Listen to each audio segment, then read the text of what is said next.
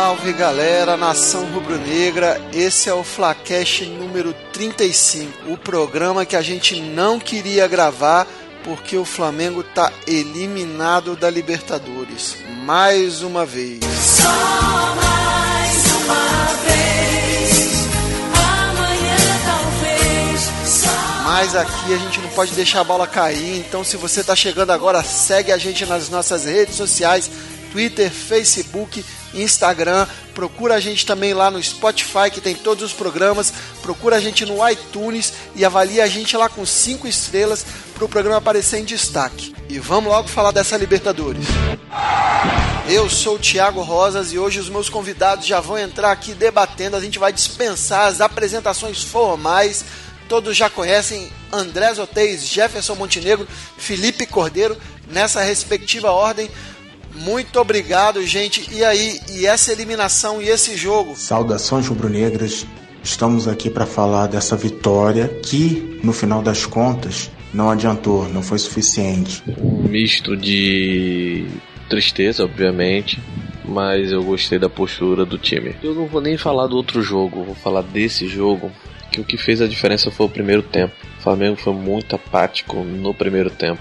Eu iria pro desespero logo no primeiro tempo. Eu ia de Lincoln, eu porque é importante você fazer um gol naquela situação no primeiro tempo. Se virasse 1 a 0, a pressão ia ser muito maior. Lógico que você ia correr mais riscos, mas enfim. Então o que fez diferença foi o primeiro tempo. Eu concordo aí com o Jeff, meio termo sobre o que ele falou do jogo. Realmente tinha que ter sido feito um gol aí no primeiro tempo, pelo menos. É, eu discordo quando ele fala que o time foi apático, porque foi uma partida boa durante os dois tempos. O Flamengo jogou bem, a proposta de ficar com a bola e ataque na vertical, nada de ficar só naqueles toquezinhos, segurando a bola sem tentar chegar mais próximo da área. A gente sabia que o Cruzeiro ia ficar na defesa para explorar o contra-ataque, porque eles estavam jogando com o regulamento embaixo do braço.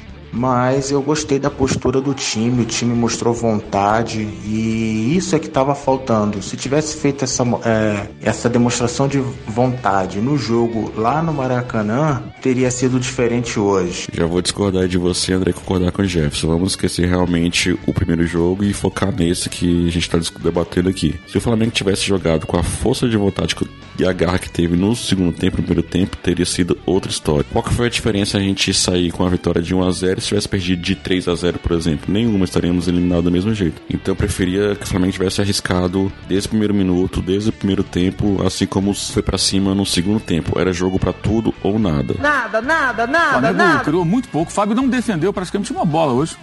O time não, não criou. Ao contrário do jogo do, do Grêmio, quando o Flamengo buscou aquele empate no final e, e, de fato jogou muito bem no segundo tempo, com uma imposição muito grande, criou situações na parte final. Dessa vez o Flamengo criou muito pouco, muito pouco. O gol foi numa bola aérea, muitos equívocos do técnico Barbieri. Ele tentou, ok, arriscou uma, uma, uma situação sem um centroavante, com o Vitinho e com o Marlos, mas os dois não têm grande entrosamento, não se entende. O Globoesporte.com fez uma matéria hoje, inclusive, mostrando que o Marlos não marca um gol desde meados de 2016. São 3 mil, não sei quantos minutos. Você precisa fazer um gol, coloca um, Um cara atacante. que não faz gol há, há um tempão, é, é- é complicado, né? E sem centroavante, sem um homem de área. Ele tem três no elenco, deixou um no Rio, os dois que ele levou, ele não utilizou de saída e no intervalo voltou com essa formação que não estava funcionando. Everton Ribeiro, com certeza o melhor em campo, junto com o Diego Alves, né? Aquela bola que o Diego Alves pega na- no pé do Thiago. O Rodinei, a partir do momento que ele não teve obrigação de marcar, ele começou a jogar bem. O Rodinei, ele não é um lateral, ele é um ala. Quando viu que era tudo ou nada, o Rodinei começou a jogar pra caramba. Abriu aquela lateral lá, né, criou situações, poderiam resultar em alguma coisa. Ah, não, peraí, Jefferson. Eu, eu não sei se eu vi outro jogo, cara, mas é, o meu conceito de jogar pra caramba tá muito longe da atuação do Rodinei ontem, velho. Essa distorção de pegar atuações medianas em partes do jogo e falar jogou pra caramba, pra, pra mim é demais, velho. Mas e, e o Marlos, o que, que tu achou, cara? O Marlos Moreno, ele é um cara também, que ele é um ala. Ele tá ali pra poder criar situações de lado de campo e cruzar pra área. Mas o Diego também brigando muito. Acho que o Diego briga mais no sentido do jogo do que ser aquele 10. Eu acho que o Barbieri errou de novo. Porque era para ter ido desde o início com o Lincoln. Essa história de fazer falso 9 com o Vitinho, porque ele jogou lá no CSKA, eu acho que não era para ter feito isso não. O Barbieri esperava ter um domínio do meio de campo e não adiantou porque o Flamengo ficou parado na frente da área e não conseguiu avançar mais do que isso. Só nos chutes do Vitinho, mas eu teria colocado o Lincoln quando entrou o Dourado, já que ele colocou o Dourado, eu não teria tirado o Cuejar, eu, tir, eu teria tirado o Marlos. E quando ele tirou o René, eu entendi, já que o Rodinei já estava indo lá para frente mesmo, era doideira mesmo, era todo mundo para cima. Agora, ter no banco Giovanni. É inacreditável. Olha, é inacreditável. Se a gente tivesse, por exemplo, um Vitor Gabriel, aí sim eu teria mais esperança. Dessa vez doeu demais. Não dá pra ser feliz, não dá pra ser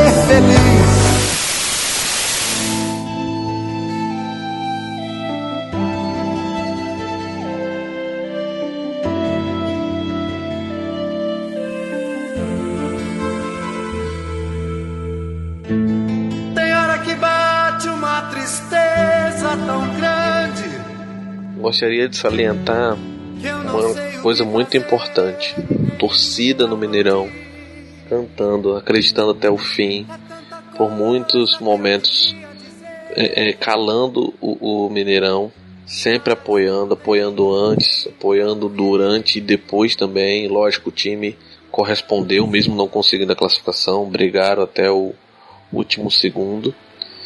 E outra coisa, na, nas redes sociais, um clima de muito apoio. E olha que internet, né, Twitter, Instagram, é sempre muito hate, né, muito rage. Mas assim, um clima de muito apoio. Eu acho que a postura do time ajudou. E a gente vai forte para a Copa do Brasil. Vai forte pro Brasileirão. É importante mesmo ressaltar esse apoio da torcida que eu tive a oportunidade o ano passado na final da Copa do Brasil lá no Mineirão e realmente muitos momentos do jogo a torcida do Flamengo sobressai muito da torcida do Cruzeiro. E com certeza o resultado mais importante desse jogo foi a vontade do time que demonstrou aí durante principalmente o, o segundo tempo. Com certeza isso aí vai ajudar com que a torcida ainda tenha confiança nesse time para os restos de competições que nós temos aí. né? E vamos calar a boca de muitos críticos. Eu espero, Felipe, eu espero que você esteja certo. Eu estava atentamente ouvindo cada um de vocês falar isso sobre esperança, sobre a torcida que, como sempre, está de parabéns. Agora, a gente não pode deixar de apontar os erros, não desse jogo, mas num aspecto maior, num panorama maior, os seguidos fracassos, as seguidas eliminações do Flamengo na Libertadores. Muitos falando que dessa vez nós caímos de pé, realmente não foi nenhum vexame, mas num acúmulo é uma eliminação muito doída porque a torcida já tá cansada e tinha muita esperança esse ano, cara. E eu vou ler aqui uma lista que vai incomodar um pouco vocês e eu quero que vocês e os ouvintes de casa reflitam. São as últimas participações do Flamengo na Libertadores e os seus respectivos técnicos nessas campanhas. Prestem atenção nos nomes. 2018, Barbieri. 2017, Zé Ricardo. 2014, Jaime de Oliveira. 2012, Joel Santana. 2010, Rogério Lourenço. 2008, Joel Santana. 2007, Ney Franco. 2002, João Carlos e Carlos César. 93, Jair Pereira. Ou seja, foram nove campanhas de Libertadores aqui e eu não falei o nome de um grande técnico. Muito se discute qual a influência do técnico, quanto. Di- muitos dizem, o Murici, por exemplo, diz que é 25% a responsabilidade e mérito do técnico. Isso é muito relativo, eu acho que não é nem mensurável, mas está mais do que claro que um grande time como o Flamengo tem que ter um grande técnico à frente de sua campanha na Libertadores, cara. Se continuar seguindo esse padrão, isso vai se repetir. Então acho que o torcedor perde um pouco a referência. Passa a usar como paralelo o modo banana. Aí sai do modo banana, ah, legal, hein? O time correu. Tem que, é, tem que correr sempre, amigo. E num jogo desse tinha que fazer mais. Tinha que produzir mais, tinha que ameaçar mais. E, e- e defensivamente tinha que ter sido mais sólido, porque quando essas chances aconteceram, o time não estava aquela confusão que estava no final, porque aí o Barbieri não tinha, tinha um zagueiro, o Heavy virou centroavante e tudo mais. É, e acho também que é o momento é, dos dirigentes do Flamengo perceberem o quão nociva foi essa parceria Eduardo Bandeira de Melo, Rodrigo Caetano no futebol do Flamengo. O que é Giovânio no elenco do Flamengo? Ele entra no final. Né? O Marlos não diz ao que veio. Hoje até roubou umas bolas ali depois que saiu o Vitinho, muito esforçado, mas não consegue. Os jogadores contratados, o Flamengo tem sérios problemas de elenco. Temos sim, Mauro, sérios problemas de elenco. Concordo com relação ao Rodrigo Caetano e esse centro de inteligência do Flamengo aí que acha jogadores como o Uribe, o próprio Marlos, que assim, o Marlos pode até ser um bom jogador, mas vem de passagem, ele sabe que é uma passagem rápida pelo Flamengo. O jogador está no Manchester City. É, com que motivação que o Marlos vai vir para o Flamengo, né? E problemas principalmente nas laterais. A gente está cansado de bater nessa tecla e nada é feito. A gente quer lateral. Eu quero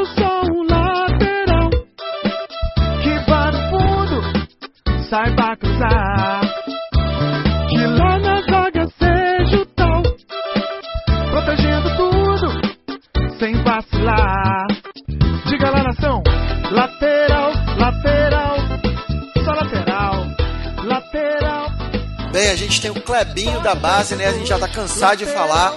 Parece que o Thiago Enes, depois de boa campanha pelo Náutico, tá voltando também. Eu não sei se estão prontos, se são a solução, mas algo tem que ser feito naquele setor para já. E a gente passa muita raiva mesmo com esses laterais do Flamengo. Ô, produção, produção, você tem raiva dos laterais do Flamengo, cara? Todos os dias antes de dormir. Domingo de manhã, aquele horário que a galera não gosta, já tem jogo contra o Ceará pelo brasileiro. E seguindo a lógica do jogo com a América Mineiro, a gente pegou um espião, torcedor do time adversário, para fazer uma análise de como vem o nosso adversário de domingo, o bravo time do Ceará. Que vai ao Maracanã certamente como franco atirador e com a faca no pescoço lutando contra o rebaixamento. Para falar do Ceará, eu trago o idealizador do podcast Papo Canela, do qual participo. Convido todos a conhecerem. A gente tem o Rodada Brazuca, sempre falando de todas as rodadas do Brasileirão. Felipe Canela, que é torcedor do Ceará, vai falar aqui sobre como vem o Vozão. Felipe, fala aí. Alguém ligou pra mim. Fala pessoal do Flacast, aqui quem fala é o Felipe Canela, lá do, lá do Papo Canela Podcast, podcast que o nosso amigo host Thiago Rosas também participa. E a pedido dele, a pedido especial, ele tá querendo que eu fale como é que vem o Ceará pro jogo de domingo contra o Flamengo às 11 horas no Maracanã. É... Complicado falar porque o Ceará vinha numa sequência boa logo após a Copa do Mundo, né? Veio com algumas vitórias fora, empate, jogando de maneira diferenciada. é, entendendo que é um time que precisa jogar no contra-ataque, o Lisca deu um, uma outra visão para aquele mesmo, quase mesmo elenco, né? Porque teve algumas peças que chegaram novas aí. Só que ao mesmo tempo, é, ele fez uma burrada, ao meu ver, que foi dispensar o Pio. Olha o piu piu. Lateral, que é volante de, de ofício e foi. tava jogando como lateral improvisado um- alguns, em alguns jogos. E o cara tá arrebentando lá no CSA e a gente tá com aqueles dois laterais, que um que inclusive veio emprestado do Botafogo, que é o Arnaldo, que até agora não mostrou a que veio, e o Samuel Xavier, que tinha feito um bom campeonato alguns anos atrás pelo Ceará, campeonato cearense e, e- e Série B. E que voltou, mas não voltou do mesmo jeito. É, a gente tem melhorado um pouco, melhorado muito, aliás, na defesa. Porém, no jogo de ontem contra o Bahia, o Lisca deu um de doido mesmo. Eu acho que não dava, sabe? Eu acho que o Ceará vai ter que. Vai jogar como tá jogando hoje, na, na base do contra-ataque. E, e apesar da derrota do Flamengo, acho que o Flamengo vem com tudo aí. Porque vai ter que dar uma resposta pra torcida, né? Já que saiu da Libertadores e agora tem praticamente o brasileiro só pra poder mostrar alguma, algum serviço e tá se aproximando lá. É, eu, como torcedor do Ceará, sinceramente espero que o Ceará ganhe do Flamengo. Desculpa aí, pessoal, mas é, é o, que eu, o que eu espero mesmo pra poder sair dessa draga. Porque se não ganhar, cara, pode já fazer o carimbar o seu passaporte pra Série B.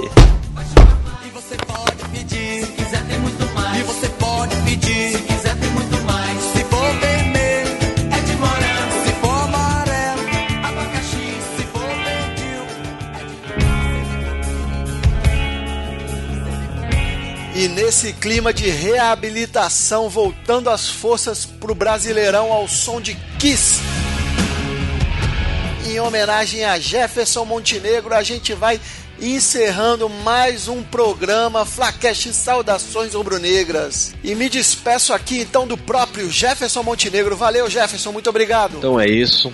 Agradecer a vocês aí por acompanhar nas redes sociais, Instagram, Twitter, segue a gente, a gente continua falando besteira lá. E focar em tudo no Campeonato Brasileiro, estamos na briga, na Copa do Brasil. Tem uma disputa muito intensa com o Corinthians agora. Tamo junto, o ano não acabou ainda. Me despeço também de André Zotez. Valeu, André. Obrigado, cara. Então é isso aí, pessoal. Obrigado mais uma vez por vocês estarem aqui com a gente, sempre nos acompanhando nas redes sociais. É, como o Jeff falou, não deu na Libertadores, mas a gente tem agora o jogo com o Ceará. Temos que continuar na luta aí para recuperar a liderança. O jogo é em casa, dá pra gente vencer tranquilo, é só jogar como a gente tem que jogar sempre, com vontade, com raça. E depois tem Copa do Brasil aí. A gente pode conseguir pegar o Cruzeiro de novo numa final e dessa vez a gente tem goleiro. Abração.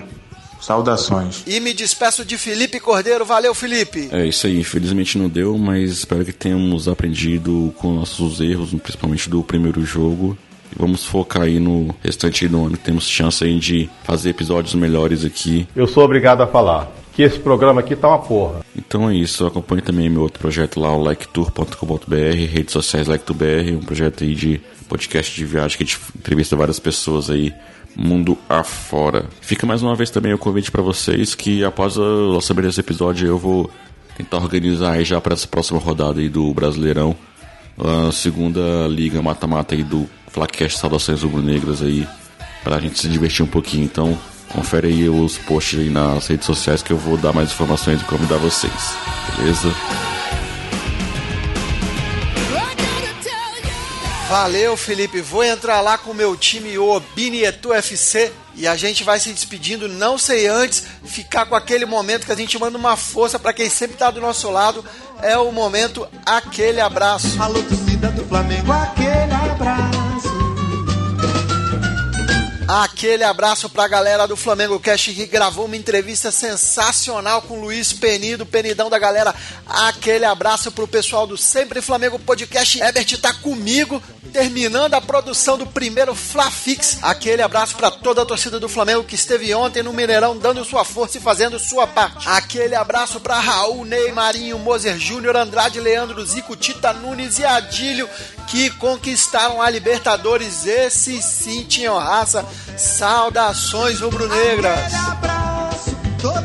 E para terminar esse programa com uma mensagem de esperança positiva, alto astral com a vibe lá em cima, a gente fica com o som rubro-negro ao som de Claudinho e Bochecha, a música Vermelho e Preto. Curte aí, ouve Claudinho e Bochecha, Vermelho e Preto. Saudações rubro-negras. A primeira vez eu vi meu pai falar.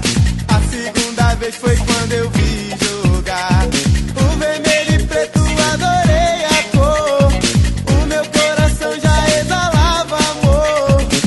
Yeah. this.